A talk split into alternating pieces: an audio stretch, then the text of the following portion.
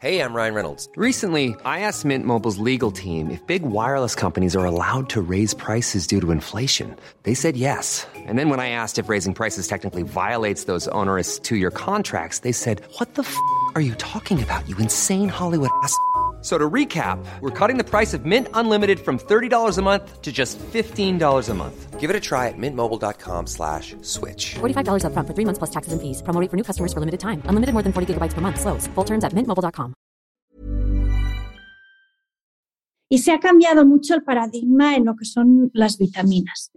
Todas tienen carácter esencial, esto es importante, todas ¿Qué quiere decir? ¿Que son muy importantes? Sí, pero el esencial es que no las podemos sintetizar, por tanto las tenemos que ingerir a través de los alimentos. Hay excepciones. La más gorda es la vitamina D. La vitamina D la podemos sintetizar y de hecho la sintetizamos mucho. ¿eh? Ya hablaremos de la vitamina D. Y luego hay otras, ¿eh? que, como la niacina o la biotina, que las sintetizamos en pequeñas cantidades, pero que no son suficientes para cubrir nuestras necesidades, por tanto, esenciales. ¿Y cómo las clasificamos? Pues las, eh, eh, tradicionalmente en cómo se solubilizaban, porque como se fueron conociendo y analizando a principios de los años 30, 40, pues unas se veían que eran hidrosolubles, que quiere decir que se disolvían en agua, y otras que se disolvían en grasa, que son las liposolubles.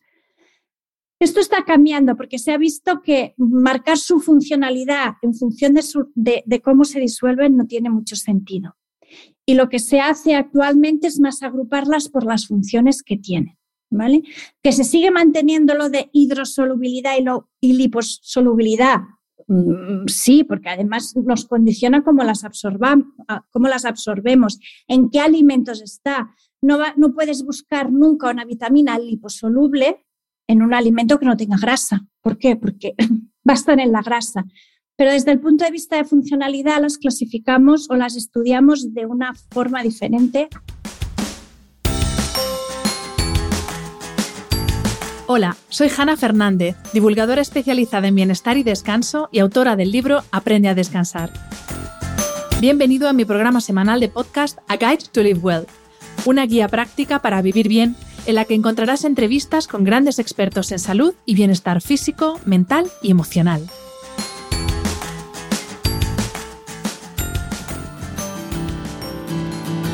Las vitaminas son sustancias orgánicas complejas y biológicamente activas esenciales en pequeñas cantidades para un estado óptimo de salud. Son los llamados micronutrientes. La mayoría de las vitaminas, con algunas excepciones, no son sintetizadas por el organismo, sino que necesitamos ingerirlas a través de los alimentos. Por eso son micronutrientes esenciales. Cada una de las vitaminas ejerce una función que es única e insustituible en los procesos metabólicos del organismo. Si una de ellas falta, todo el organismo se resiente. Pero si las ingerimos o acumulamos en exceso, pueden tener un efecto tóxico en nuestro organismo, al menos algunas de ellas. La idea de grabar un podcast sobre las vitaminas surgió de una recomendación que me hizo la doctora María Izquierdo Pulido las pasadas navidades, cuando pasé el COVID y comenté en redes los suplementos que estaba tomando para ayudar a mi organismo a hacer frente al proceso inflamatorio provocado por la infección. Rápido me escribió la doctora para decirme, Hanna, cuidado con las dosis de esas vitaminas. Y yo me quedé sorprendida porque hasta hace un mes escaso ignoraba que un exceso de vitaminas podría ser perjudicial para la salud. De hecho, pensaba ilusa de mí que cuanto más, mejor.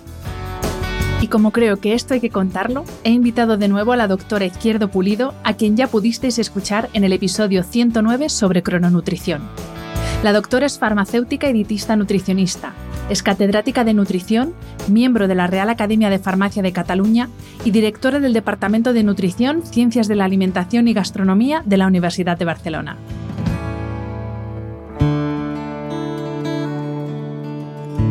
Bienvenida de nuevo, doctora, y muchísimas gracias por aceptar esta nueva invitación al podcast.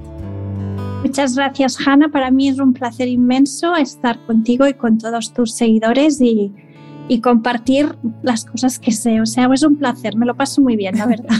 Muchas gracias por volverme a invitar. Y bueno, gracias también por esa señal de alerta que me mandaste en forma de mensaje a través de Instagram las pasadas navidades, porque como decía en la introducción, yo con esto de las vitaminas pensaba que cuanto más mejor. Y esto no es así, ¿verdad? De eso vamos a hablar hoy. Vamos a hablar de esto, no siempre es así. Las vitaminas, como, como estábamos hablando antes, hay, hay como muchos mitos y muchos bulos y las vitaminas son sustancias bastante seguras, pero no siempre suplementar o suplementar en exceso está asociado con salud. Y ya iremos dando ejemplos de, de, de es que es curioso porque cuando analizamos lo que pasa con los alimentos, con las vitaminas dentro de los alimentos, los resultados son espectaculares, pero cuando nos pasamos a imitar lo que vemos con los alimentos y las vitaminas a suplementos, la fotografía nos cambia mucho. Por tanto, las vitaminas hay que, yo las adoro, pero hay que tenerles un cierto conocimiento y si es necesario suplementar, se suplementa, pero no siempre se tiene por qué suplementar. Lo que vamos a hacer en este episodio, María, es un repaso por las vitaminas de las que todos hablamos en nuestro día a día, por supuesto, vitamina C, vitamina A, vitamina D, vitamina K, pero te quería pedir que nos eh, explicaras o que nos, eh, sí, que nos expusieras la clasificación más actual que hay en cuanto a las vitaminas, porque eh, yo hasta ahora es verdad que solo conocía esa clasificación de las liposolubles, las hidrosolubles, y sin embargo este ya no es el criterio para clasificarlos, es el criterio más moderno. Entonces, si te parece, vamos a introducir el tema explicando esta clasificación que trabajáis, bueno, que, utilizáis ahora los, los que os dedicáis a esto. Sí, eh, las primeras vitaminas me gustaría decir que son como dentro de la nutrición las más jóvenes, son como las nenas jóvenes. Eh, se sabía antes, pues se hablaba de los azúcares, de las grasas, era algo como más conocido. Las vitaminas se empiezan a conocer a principios del siglo XX, años 30, 40, 50, o sea, relativamente hace poco. De hecho, pues eh, hay un señor eh, húngaro que ganó el Premio Nobel de Medicina y Fisiología por descubrir la estructura de la vitamina C y lo hizo en el 1937. O sea, sí puede parecer muy lejos, pero hace cuatro días. Y eh, esto nos da la sensación que las vitaminas todavía tenemos mucho camino por recorrer.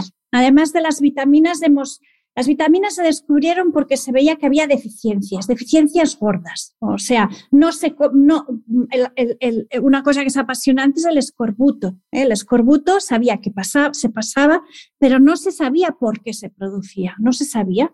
De hecho, muchas veces imaginamos con un, con un halo romántico que en, en, los grandes viajes de los, de los descubridores o de las rutas que empezaron a iniciarse, eh, los marineros se morían por ataques de piratas. Eso es muy romántico, pero la mayoría se morían por deficiencias nutricionales, por hambre, porque se pasaba francamente muy mal y una de las causas era el escorbuto. Tanto es así que el primer estudio nutricional clínico hecho en serio fue en el siglo XVIII por un inglés en el que intentó ver qué era lo que producía el escorbuto. Hizo un ensayo clínico a lo bestia, ahora ningún comité ético nos lo aprobaría, en el que se escogió parejas de marineros y se les dio a uno sidra, a otro vinagre, a otro mezcla de mostaza y ajo, a otro agua de mar y a otro naranjas y limones. Y vio a quién no le daba escorbuto. Y descubrieron que los naranjas y limones pues los que lo habían ingerido no habían padecido escorbuto. ¿eh? No había, hay que pensar, no había neveras, no había hielo. O sea, los viajes debían ser, vamos, yo cada vez que lo pienso, debían ser, la verdad, héroes. Entonces, a raíz de eso, la Armada inglesa, que los británicos siempre han ido más adelante que nosotros, impuso que siempre se llevaran cargamentos de limones en los barcos, en sus barcos. Y fue la primera medida de prevención de escorbuto, pero no se sabía por qué. Años más tarde se descubrió Tardamos 200 años en saber qué era la vitamina C de las naranjas y limones. Pero explico esto porque las vitaminas siempre se han asociado a deficiencias, luego el beriberi, la pelagra, etcétera. Ya iremos comentando. Actualmente, y sobre todo en países desarrollados, la vitamina ya no se la ve como una generado, como su falta, una deficiencia bestia, sino que se va a buscar cuál es la cantidad exacta o óptima de esta vitamina para tener una nutrición óptima que nos lleve a una salud y a un bienestar. Ya no nos... Ascorbuto en España, hombre, a lo mejor hay algún caso de una persona que esté eh, pues, en condiciones muy, muy malas, pero no nos vamos a encontrar. Pero sí que nos vamos a encontrar deficiencias que no son, son subclínicas y esto es lo que la nutrición está buscando. Estas cantidades ingeridas a través de los alimentos que nos van a dar una nutrición óptima. Y se ha cambiado mucho el paradigma en lo que son las vitaminas. Todas tienen carácter esencial, esto es importante, todas. ¿Qué quiere decir? ¿Que son muy importantes? Sí, pero el esencial es que no las podemos sintetizar, por tanto las tenemos que ingerir a través de los alimentos. Hay excepciones. La más gorda es la vitamina D. La vitamina D la podemos sintetizar y de hecho la sintetizamos mucho. ¿Eh? Ya hablaremos de la vitamina D. Y luego hay otras, ¿eh? que, como la niacina o la biotina, que las sintetizamos en pequeñas cantidades, pero que no son suficientes para cubrir nuestras necesidades, por tanto, esenciales. ¿Y cómo las clasificamos? Pues las, eh, eh, tradicionalmente en cómo se solubilizaban, porque como se fueron conociendo y analizando a principios de los años 30, 40, pues unas se veían que eran hidrosolubles, que quiere decir que se disolvían en agua, y otras que se disolvían en grasa, son las liposolubles. Esto está cambiando porque se ha visto que marcar su funcionalidad en función de, cómo se disuelven no tiene mucho sentido. Y lo que se hace actualmente es más agruparlas por las funciones que tienen. ¿Vale? Que se sigue manteniendo lo de hidrosolubilidad y liposolubilidad. Mm, sí, porque además nos condiciona cómo las, cómo las absorbemos, en qué alimentos está. No, no puedes buscar nunca una vitamina liposoluble en un alimento que no tenga grasa. ¿Por qué? Porque va a estar en la grasa. Pero desde el punto de vista de funcionalidad las clasificamos o las estudiamos de una forma diferente que, que, ahora hablaré. Y también otra cosa importante que me gustaría, ya que me dejas tus micrófonos, es que son sustancias que son reguladoras. ¿Qué quiere decir? Que solo tienen...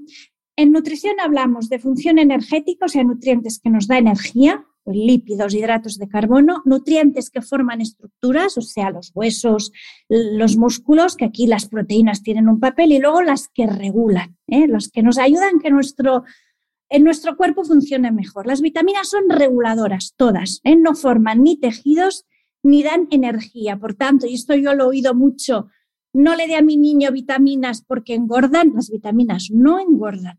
¿Eh? ni te hacen venir más hambre ni nada, regulan, pero no engordan. Es un mito que se dice mucho. ¿eh? Las vitaminas no engordan, no, no, no sacamos energía de las vitaminas, ¿vale? Y por tanto, y luego las cantidades que tenemos que tomar siempre son cantidades más chiquitinas que lo que tenemos que tomar de un lípido o de un glucido, pues están miligramos o microgramos, más o menos. Vale y no sé, eh, me lanza la clasificación. Venga, vamos a la clasificación. Sí, sí, yo es que, perdona María, pero es que estaba tomando nota, entonces, pero sí, sí, vamos con esa clasificación porque, porque lo dicho, yo hasta ahora solamente eh, tenía en mi cabeza esa estructura de liposolubles, hidrosolubles, pero eh, como nos vas a contar, porque ya me lo has adelantado, hay una, una, clasificación, digamos, como más precisa, ¿no? En función de sus funciones valga la redundancia. Yo con las, las vitaminas me emociono. Mira que cuando las explicas los alumnos te miran, vaya rollo vitaminas. es que son preciosas. Yo las vitaminas las veo, como los minerales me cansan más, las vitaminas las veo preciosas.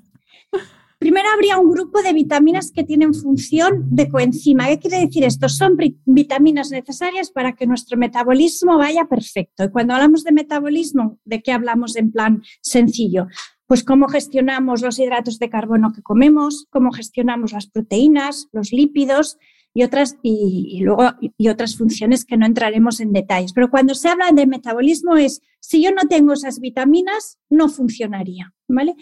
Estas todas son hidrosolubles y son las famosas vitaminas que se conocen como del grupo B, a excepción de dos, que serían la vitamina B1 o tiamina, la vitamina B2 o riboflavina, luego estaría la niacina, el ácido pantoténico, la piridoxina o vitamina B6 y la biotina o vitamina B8.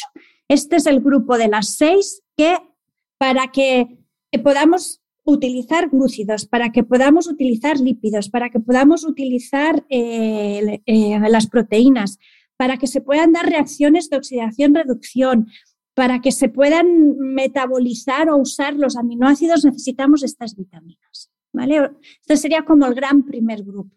Luego habría otro grupo que son dos vitaminas fascinantes para mí, que es ácido fólico y la famosa vitamina B12.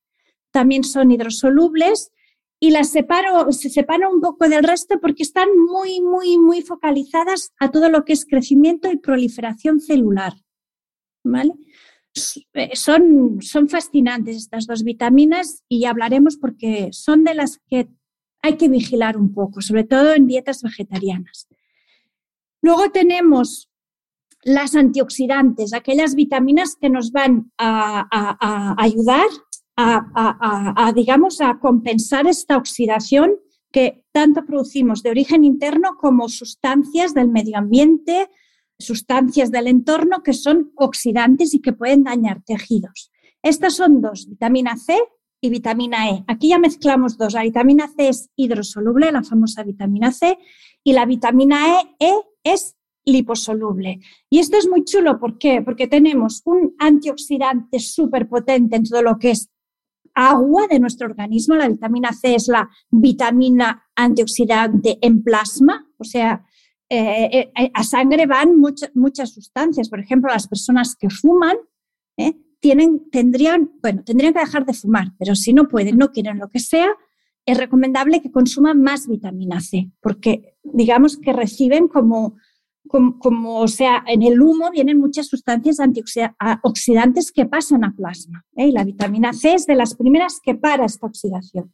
Y la vitamina E es liposoluble y nos va a vigilar mm, toda la oxidación de los tejidos. Los tejidos tienen muchas grasas, ¿eh? nuestras membranas de nuestras células tienen mucha grasa y nos va a vigilar la oxidación de nuestros lípidos. Por tanto, es fundamental. Además, se relacionan, se van, se van recuperando entre ellas. Son muy bonitas estas dos vitaminas, y una es hidro y otra es liposoluble. Luego vendrían las dos, los que yo llamo las MESI de las vitaminas, ¿eh? que son, bueno, para mí vitamina A y vitamina D, son liposolubles. La vitamina D casi ya tiene categoría de hormona, además cada, cada vez sabemos más. La vitamina A también es una vitamina que cuando la estudias en profundidad dices, ostras, qué importante que es. Y por último, la más desconocida es la vitamina K, que viene de coagulación del nombre alemán, de, coagulación en alemán va como K, que primero se le dio y tiene una función muy importante en coagulación de sangre, pero ahora tiene un papel fundamental, parece, en prevención de osteoporosis y también en prevención de enfermedades cardiovasculares. Y las tendríamos así un poco explicadas los diferentes grupos. Y eh, María, esto que has eh, comentado sobre la vitamina D, que ya se, bueno, que claro, yo no sé, ¿es hormona? ¿Se considera ya hormona o esto es algo que se dice pero todavía no se considera hormona? ¿Por qué se le llama vitamina si es una hormona? Porque, eh, digamos, estaría en el cajón de, la de las vitaminas porque, porque aunque, digamos, se está viendo que lo más, eh, mm, cuando tú miras, lo más importante es la síntesis. ¿eh? Lo que pasa es que la síntesis de qué depende, de que nos dé el, sol. ¿vale? Por, tanto, hay que también ingerirla a través de los alimentos. Pero digamos, la parte más importante eh, es la irradiación solar. De todas maneras, se descubrió, porque se vio que en niños que tenían niveles muy bajos de vitamina D se daba la el raquitismo, que sobre todo ha sido, mm, fue y fue muy presente en España, sobre todo en posguerra, porque se asociaba también a una malnutrición y una baja exposición al sol también. Y luego también em, es una vitamina eh, que se ha visto que tiene unas funciones casi más de hormona que no de vitamina D, pero como tiene asociada una deficiencia concreta, por eso se le considera también vitamina. Yo el otro, día, voy con una anécdota, hay una exposición muy bonita en Barcelona sobre pintura de aborígenes australianos, ¿vale? Preciosa. Y había un documental, claro, eh, en Australia, por las circunstancias, eh, había todavía muchos aborígenes que vivían en, en, condiciones de paleolítico, o sea, todavía no había llegado la agricultura. Y había un documental que lo hicieron unos investigadores, unos antropólogos, y yo me quedé mirando aquel documental como una tonta, era la única que lo miraba. Pero claro, me veía esas personas que vivían en Neolítico Claro, estaban constantemente dándoles la luz solar, constantemente dándola. Es que toda luz solar, aparte del ejercicio que hacían, que era brutal. Entonces digo, claro, aquí mm, mm, la, vitamina D, aunque no la ingirieran de la dieta, es que evolutivamente estábamos preparados para sintetizarla y lo hemos ido manteniendo. Lo que pasa es que ahora nos encontramos con un cuerpo, siempre lo digo, nuestro cuerpo genéticamente todavía es paleolítico, pero nos estamos en una, sociedad industrializada. ¿En qué horas de sol? ¿Cuándo nos da el sol? Además tiene que ser un sol potente, ¿eh? un sol potente, no vale un sol, un sol potente a un cierto ángulo que aumente esta, esta síntesis de vitamina D. ¿eh? Por eso, digamos, los niveles bajos de vitamina D se está hablando que son, que se podría decir pandemia a nivel europeo, incluso en España que vamos tan sobrados y nos da el sol solo en, en verano, el resto del, del tiempo, sobre todo en zonas urbanas, entre que no salimos la contaminación, tenemos un, problema de déficit de vitamina D. No para un raquitismo, no para una osteoporosis grave, pero sí para, para estas alteraciones, eh, que luego si quieres hablamos, pues que nos que puede dar unas, estas deficiencias subclínicas de vitaminas.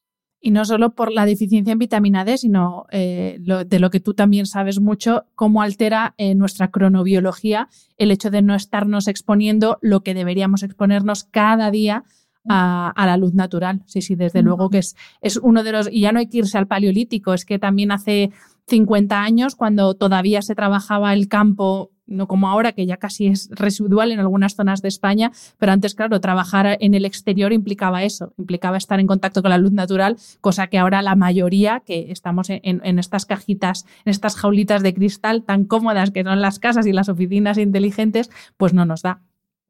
Eh, María, antes de comenzar con cada una de las vitaminas, te quería hacer una pregunta que tiene que ver con uno de estos grandes mitos. Eh, bueno, uno es un mito o no, ahora nos vas a decir. Y otro es una cosa que se dice mucho y es que con determinadas formas de cocinar em, se altera el valor nutritivo o incluso se pierden las vitaminas de determinados alimentos. Y lo de lo que te quiero preguntar si es un mito o no. Eh, es lo del tema de los zumos naturales. Si se les va las vitaminas a los cinco minutos de haber hecho el zumo si no te lo tomas. Entonces, tenemos esos dos temas. Uno, ¿qué pasa con eh, cuando cocinamos los alimentos y si hay algunos alimentos eh, que es mejor consumirlos en crudo y luego qué pasa con las vitaminas del zumo que a mí me tienen un sin vivir este tema. a ver, todas las vitaminas, si es otra característica, otro apellido, son inestables. Son sustancias que son inestables. ¿eh? Los minerales no, los minerales son como, como digo yo, ladrillos, o sea, el mineral es muy difícil, eh, preserva su identidad, las vitaminas son inestables, unas más que otras, pero son inestables a la luz, son inestables a, la temperatura, son inestables a la, oxidación, son inestables. La que es más inestable y más señora de todas es la vitamina C. Esta es la más inestable, ¿vale? Luego volveré con el zumo, pero es, de las más inestables. ¿eh? Cuando tú estudias la estabilidad de un alimento, pues, y, tiene vitamina C, vas mirando cómo va variando la vitamina C, porque es un muy buen indicador. Entonces, todo lo que sea cocción, Mm, calor, todo lo que sea exposición, tener una botella de leche, ahora explicaré lo de la leche, que le dé la luz solar directa, o todo lo que es, sobre todo en las hidrosolubles, los remojos, vas a perder vitaminas. ¿Estás diciendo que no se tienen que limpiar las verduras? No, las verduras se tienen que limpiar. Lo que no tiene sentido es, mm, ahora voy a hacer de cocinilla, eh, unas acelgas o unas judías verdes, meterlas en remojo a las 8 de la mañana antes de irte a trabajar y cuando vuelves a las 8 de la noche, eh, pues ya están limpias, ¿no? Porque el agua irá extrayendo las vitaminas hidrosolubles y se quedarán en, el agua. Por tanto, hay una, una pérdida. Por tanto, lavarlo, lavarlo bien, pero no que se queden en remojo. Y durante la cocción, por eso se recomienda más cocciones al vapor o con poca agua para que haya menos tránsito de la vitamina del alimento al, caldo de cocción. Vamos a perder vitaminas, siempre se van a perder vitaminas. ¿eh? La congelación no, la congelación preserva muy bien las vitaminas. ¿eh? O sea, una, yo siempre lo digo, ¿es bueno congelar alimentos? Sí, porque desde el punto de vista nutricional aguantan muy bien sus propiedades nutricionales. Desde el punto de vista de sabor, de textura, perdemos. Pero yo siempre lo recomiendo a las personas mayores, ¿eh? Personas que no pueden ir cada día a comprarse las verduras congeladas, no pasa nada, no pasa nada. ¿eh? Es una muy buena opción. La congelación aguanta, nos ayuda a aguantar, sobre todo si está bien hecha la congelación. O sea, si se mantiene bien la línea de frío. Por tanto, eh, la cocción nos va a, a, eliminar. Pero también cuando cocemos aumentamos la seguridad de los alimentos. La cocción aumenta la seguridad de los alimentos. ¿Por qué? Porque matamos posibles microorganismos que hay. ¿Qué, ¿Qué, recomendamos los nutricionistas siempre para las verduras? Pues la mitad frescas, porque así vas a conservar mucho vitaminas, y la otra mitad no frescas, porque hay sustancias en, los alimentos que tienen características antinutricionales. ¿eh? Que, por ejemplo, voy a poner el ejemplo del huevo. ¿Qué es mejor, el huevo crudo o el huevo cocido? Hay gente. Yo me acuerdo, yo tenía un tío abuelo que cada día se comía un huevo crudo. Eh, en, el campo se hacía mucho esto. Pues es mejor el huevo cocido, porque hay un antinutriente en el huevo que se llama avidina, que lo que hace es como secuestrar a la biotina, que es una vitamina, ¿eh? que es la, B8. Y cuando nos comemos un huevo crudo eh, mm, en el que nos saltamos la seguridad alimentaria, las proteínas no serán tan absorbibles, encima la biotina no la vamos a absorber, vamos a perder una fuente de biotina. Por tanto, en ese caso, iría mucho mejor cocer el huevo. De estos antinutrientes hay bastantes, no nos vamos a meter porque sería como muy largo. Hay tanto en mundo vegetal como en mundo animal. Por eso lo mejor combinar alimentos crudos con alimentos cocidos. Las frutas, las frutas indudablemente es mucho mejor la fruta fresca. ¿eh? Además son muy buenas, eh, muy buenas eh, eh, fuentes de vitaminas. Pero, por ejemplo, el tomate, el famoso tomate, que también hay que tomarlo fresco, pero cuando lo tomamos en sofrito o en salsa de tomate, vamos a aprovechar más un caroteno muy interesante, que es el licopeno, porque al eh, destruir texturas lo absorbamos mejor. Por tanto, combinar una buena ensalada de tomate y si te gusta una salsa de tomate, un buen sofrito, combinar. Por eso va bien, cocidos y crudos, ¿de acuerdo? Eh, las vitaminas ah, del zumo. Y las vitaminas del zumo. No, o sea, primero, en el zumo, el zumo eh, tiene un pH muy ácido por el ácido cítrico, por tanto la vitamina C no se va a ir tan rápido. O sea, no, es, es el mito que siempre se ha hecho, se podría explicar más, pero no. Pero, ¿qué es mejor? ¿Un zumo de una naranja o la naranja? Va a ser mucho mejor la naranja, porque seguro que la naranja la vitamina va a estar más guardadita ¿eh? y, va a estar más preservada que en zumo. No nos meteremos que el zumo, la verdad, desde un punto de vista nutricional, mucho interés no tiene. Tiene mucho más interés la fruta entera. Pero también otra cosa importante, hay gente que dice, no como fruta porque me molesta eh, cortar la fruta y si la dejo cortada se van las vitaminas. No, la fruta siempre a mano. ¿eh? La sandía en mi casa, si yo la corto, se come. Si no la corto, la sandía no se come, porque a todo el mundo ve aquel monstruo la nevera y no se enfrenta a él. Eh, ¿Va a perder algo de vitaminas la sandía cortada? Sí, por supuestísimo. Algo va a perder, porque al cortar y a exponerse, pero es que se va a comer. Y prefiero que se coma esta, con un poquito menos de vitaminas, que no el proyecto de sandía en el que no la va a comer nadie. ¿Vale? O sea, fruta cortada en un tupper, mm, eso barra libre, mejor que un zumo.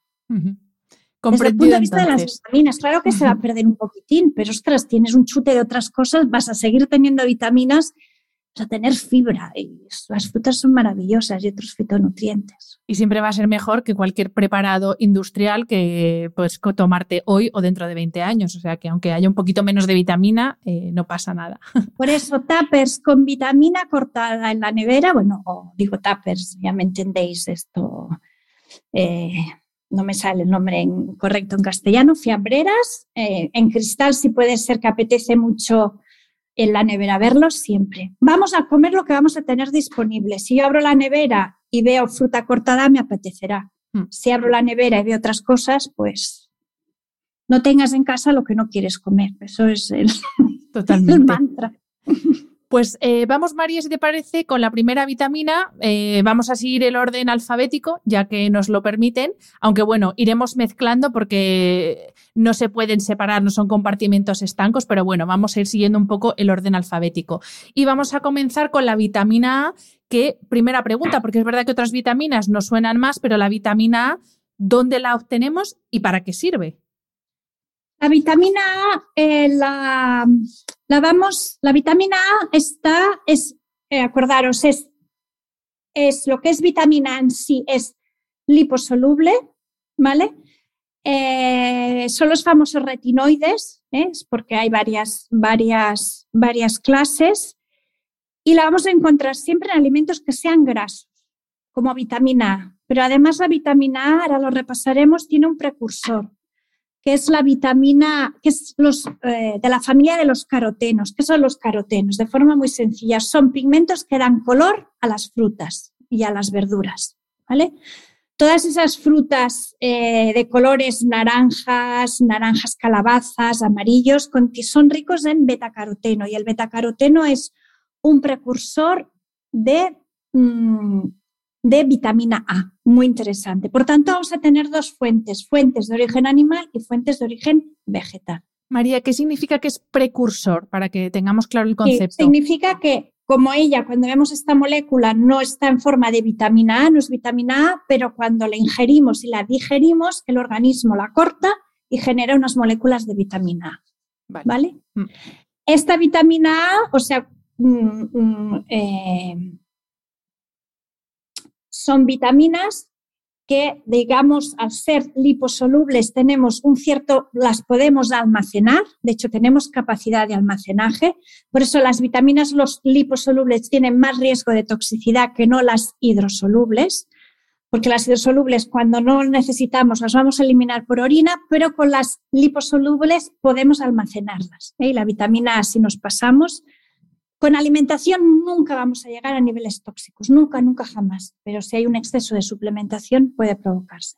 Entonces va a hígado, que es el gran almacén de vitamina A, y también va a tejido adiposo.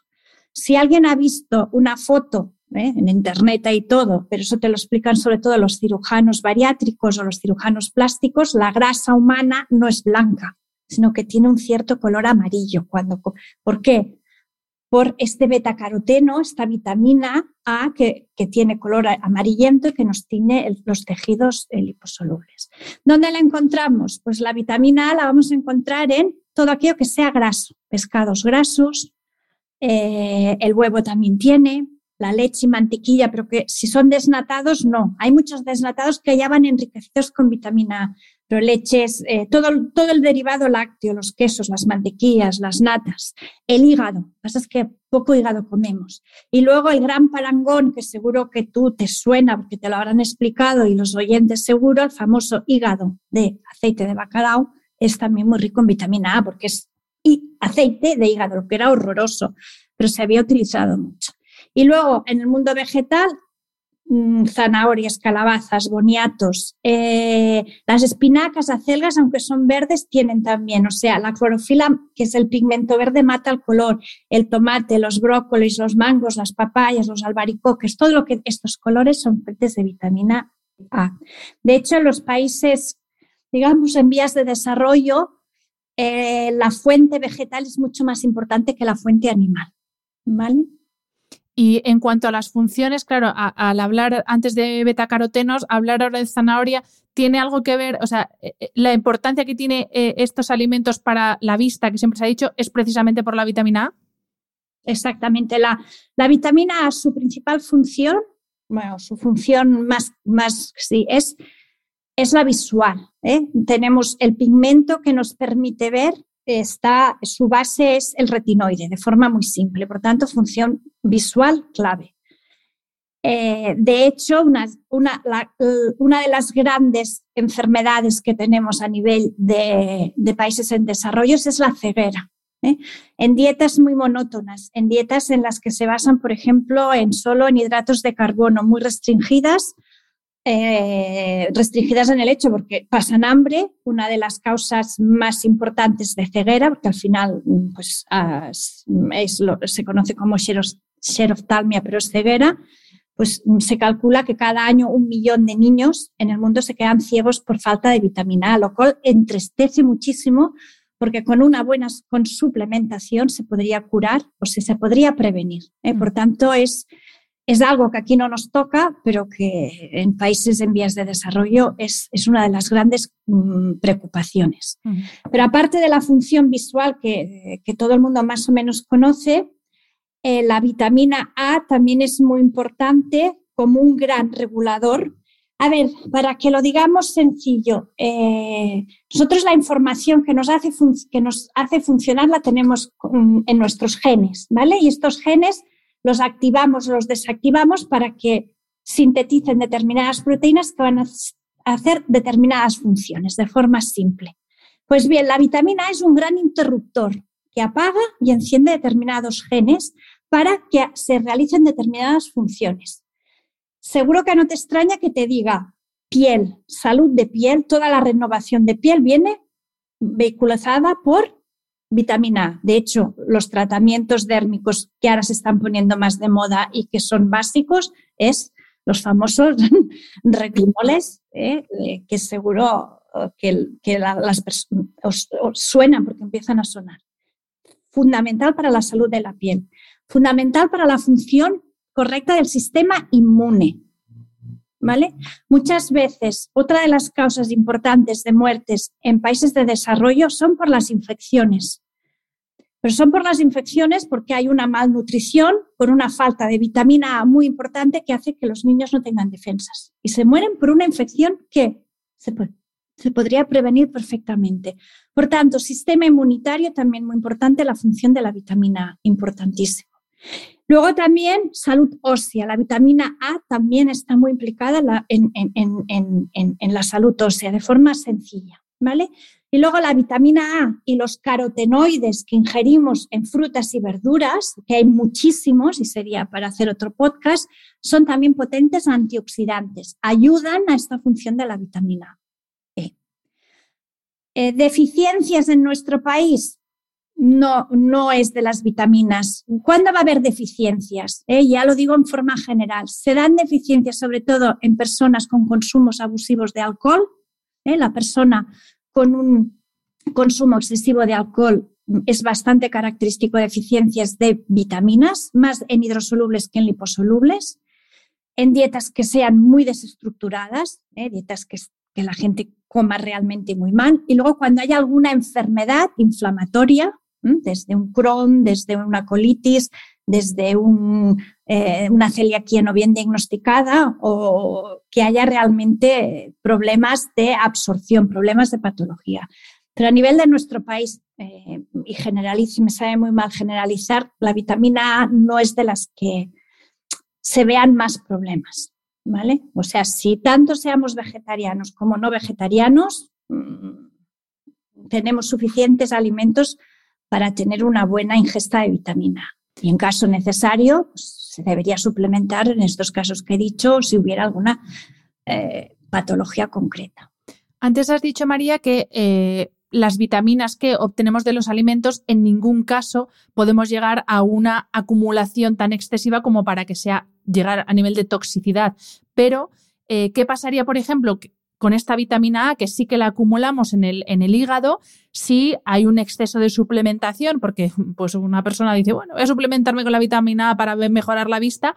¿Y qué podría pasar? ¿Tiene, ¿Podría tener algún riesgo grave el que se acumule exceso de vitamina A en nuestro hígado? Ahora la sintomatología la tóxica no me acuerdo, la podría mirar, pero eh, es, la vitamina A es de las vitaminas más tóxicas que existe. Pero sí que está, y esto también es importante en embarazadas, y esto se le recomienda, es muy teratogénica. ¿eh? O sea, puede dañar el feto. Por eso durante el embarazo hay determinados eh, em, alimentos que se recomienda no abusar. El más famoso es el paté, los patés de hígados, y es una recomendación que se les da a todas las embarazadas. Y luego también eh, cuando se dan estos tratamientos para acné muy, muy fuertes, que es un medicamento que es una forma de retinoide, también eh, si es mujer, se le recomienda y casi se le hace firmar un consentimiento que no se va a quedar embarazada durante el eh, tratamiento. Es una vitamina muy teratogénica y que puede pues, eh, condicionar el desarrollo correcto. Por tanto, la vitamina A, ojo con la suplementación. ¿eh? La, la, sintomatología tóxica no me acuerdo, pero mm, ya te digo, en alimentación es muy difícil. Hombre, si una persona solo se alimenta de paté, antes le dará otra cosa que no un problema, ¿no? Pero es, es raro. ¿eh? Lo que pasa es que sí que aquí hay un, hay un caso curioso. eh, con los betacarotenos. El betacarotenos, cuando se hicieron estudios de ingesta de betacarotenos a través de los alimentos, se vio que bajaba mucho la incidencia de cáncer de pulmón. Alimentos, cáncer de pulmón, porque también toca algunas vías a nivel de procesos tumorales. Pues se dijo, bueno, pues vamos a hacer un estudio de intervención con betacaroteno. Fueron dos estudios de intervención, bueno, uno en Estados Unidos y otro en país nórdico. Carísimos, movieron cantidad de dinero y bueno, fue una pasada y esto siempre se explica. Y a medio ensayo eh, se tuvo que parar porque se vio sobre todo en fumadores que no solo disminuía el riesgo de cáncer de pulmón, sino que aumentaba, se cortó en seco. Por tanto, es el ejemplo claro que no siempre la suplementación nos va a asegurar que va a tener efecto. Eh, no sabemos por qué, si es la matriz del alimento, si es lo que le acompaña, si es las cantidades, que lo que vemos en los alimentos no lo solemos reproducir cuando solo utilizamos la vitamina. Y esto se está viendo. Hay muchos estudios, se está viendo. Pues eh, vamos a pasar al siguiente bloque de vitaminas. Este es un bloque muy extenso porque son las del grupo B y aquí tenemos eh, bastantes vitaminas. Eh, yo te voy a pedir, María, si nos podemos centrar más en la B9 o ácido fólico y en la B12, porque se habla mucho de estas dos, pero bueno, de nuevo, como no, no podemos separar unas de otras, si te parece, vamos a empezar hablando sí, de. Pero va súper bien, porque podemos hablar súper rápido de estas seis que he hablado en el principio que era la B1, B2, niacina, la, eh, la, la B1, la B6, ¿no? ¿Eh? B1, B2, B3, B5, B6 y B8, que es la biotina. Y B8. ¿Vale? Pues venga. Estas son, acordaros, es metabolismo, que funcione todo bien, ¿vale? Eh, estas vitaminas lo bueno que tienen es que normalmente se encuentran, se absorben fácilmente, se gestionan muy bien y se encuentran en muchos alimentos. Se encuentran en todos los alimentos de origen animal y luego también se encuentran en cereales integrales, ojo al dato, sobre todo para personas que opten por alimentación vegetariana, en algunas hortalizas, en algunas frutas, en algunas, en las legumbres también las tenemos y luego la levadura nutricional, ¿vale? ¿Qué quiere decir? Que una persona eh, que opte solo por alimentos de origen vegetal, pues eh, la levadura nutricional es muy buena opción, las legumbres muy buena opción y sobre todo eh, cereales integrales, ¿vale? Estas, eh, ¿dónde hay deficiencias? Pues en alcoholismo, en personas que tengan un abuso excesivo de alcohol y luego cuando hay alteraciones del gastrointestinal. Pero en general son vitaminas que están, mira, el nombre de pantoténico, que es la vitamina B5, quiere decir que está en todos los sitios, panto, que está en todos los sitios. No suele haber actualmente deficiencias, sí hubo, ¿eh? Por ejemplo, en, en, el norte de España, sobre todo, se dio una enfermedad que era la pelagra, que era por deficiencia de niacina de vitamina B3, pero actualmente es, es, es raro ver deficiencias de este tipo. ¿vale? Eh, ácido fólico y ácido y vitamina B12. Estas vitaminas, como hemos dicho, están muy, muy, muy implicadas en proliferación celular. ¿Qué quiere decir? Pues que entonces eh, nosotros cuando somos jóvenes y niños crecemos y cuando somos mayores renovamos todos nuestros tejidos, ¿vale? y por tanto necesitamos generar nuevas células para renovarnos y los niños para crecer. Entonces, están súper implicadas en la síntesis del material genético, o sea, tan importante como eso, y también están muy implicadas en la síntesis de, eh, muy implicadas en generar, sobre todo el ácido fólico, un, ¿cómo lo explicaría? Como un, como un puntito, que son los grupos metilo, como un puntito que ponemos en el DNA para que exprese o no se exprese. En la regulación que se llama epigenética, que a lo mejor no sé si has tenido algún podcast de esto o así, sí, pero muy importante porque está muy implicado en regulación de procesos cancerígenos, sobre todo, ¿vale? O sea, son fundamentales. ¿Qué les pasa a estas vitaminas? Que sobre todo ácido fólico es una vitamina que la tenemos en muy pocos alimentos, ¿eh? ahora hablaremos, y ácido fólico y vitamina B12, ¿qué les pasa? Que son unas vitaminas muy señoras. Nos cuesta absorberlas, son grandes, son vitaminas grandes. Y además eh, necesitan el pH del, del el, acidez del, estómago que sea muy ácido. Normalmente el, el, estómago ya es muy ácido, pero conforme nos hacemos mayores, esta acidez nos baja, se vuelve como más neutra.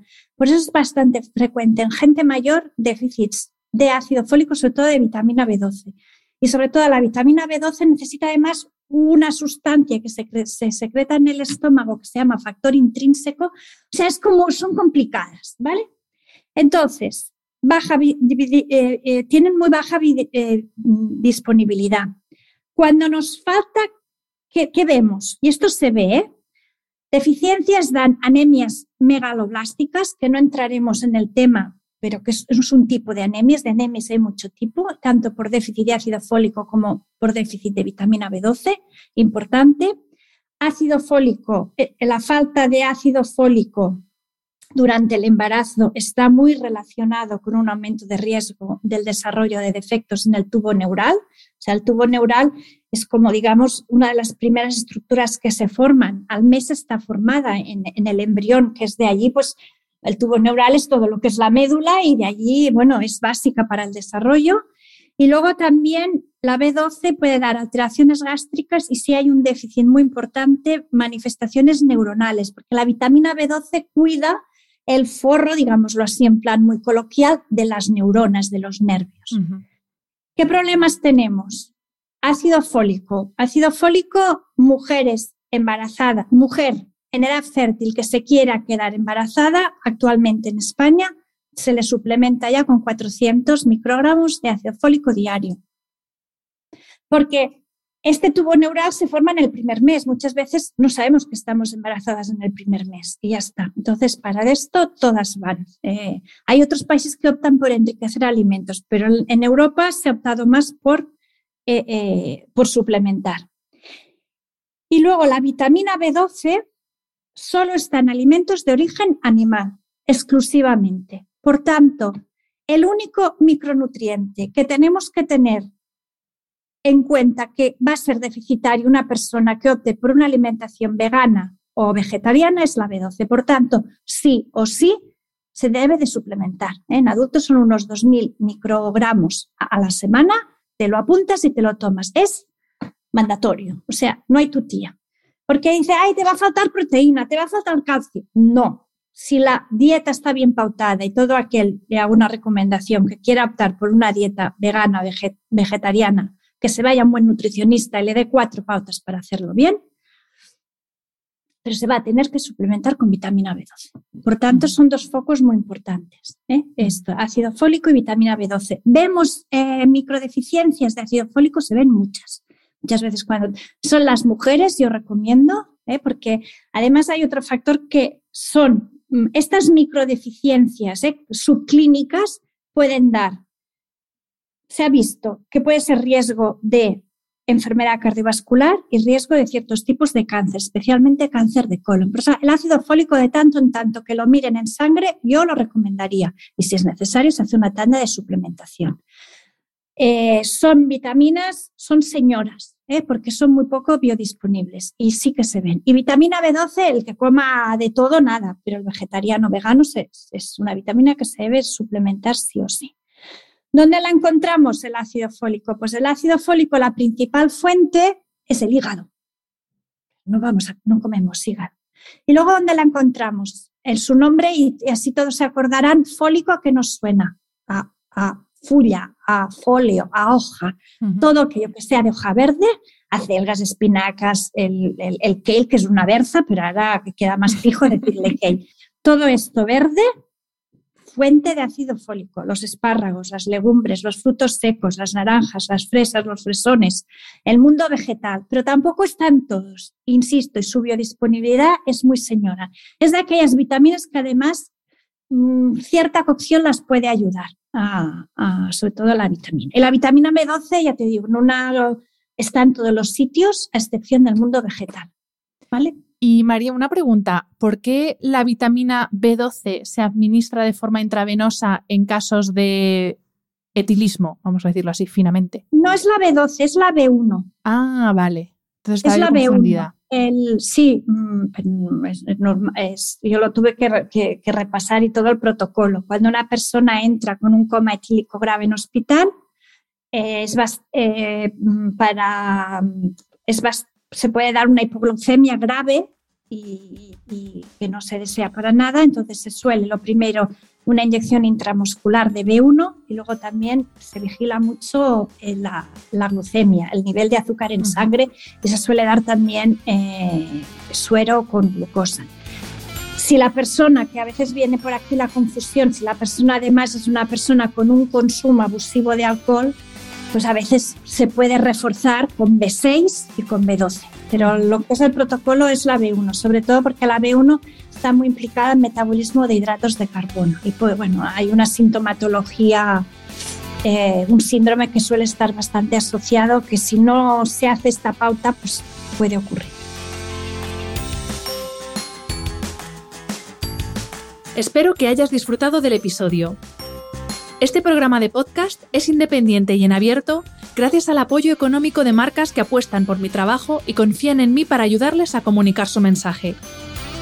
Los expertos que aceptan mi invitación a intervenir en este programa no tienen ningún tipo de vinculación con dichas marcas a menos que se especifique lo contrario. Y todo el contenido de mi podcast, página web y redes sociales que haya sido patrocinado irá acreditado como tal. Gracias por ayudarme a que este proyecto siga siendo viable e independiente visitando la web de mis anunciantes, dejando reseñas, comentarios y valoraciones en las distintas plataformas de reproducción y compartiendo mi contenido en tus redes sociales. Mil gracias por estar al otro lado. Nos escuchamos en el próximo episodio.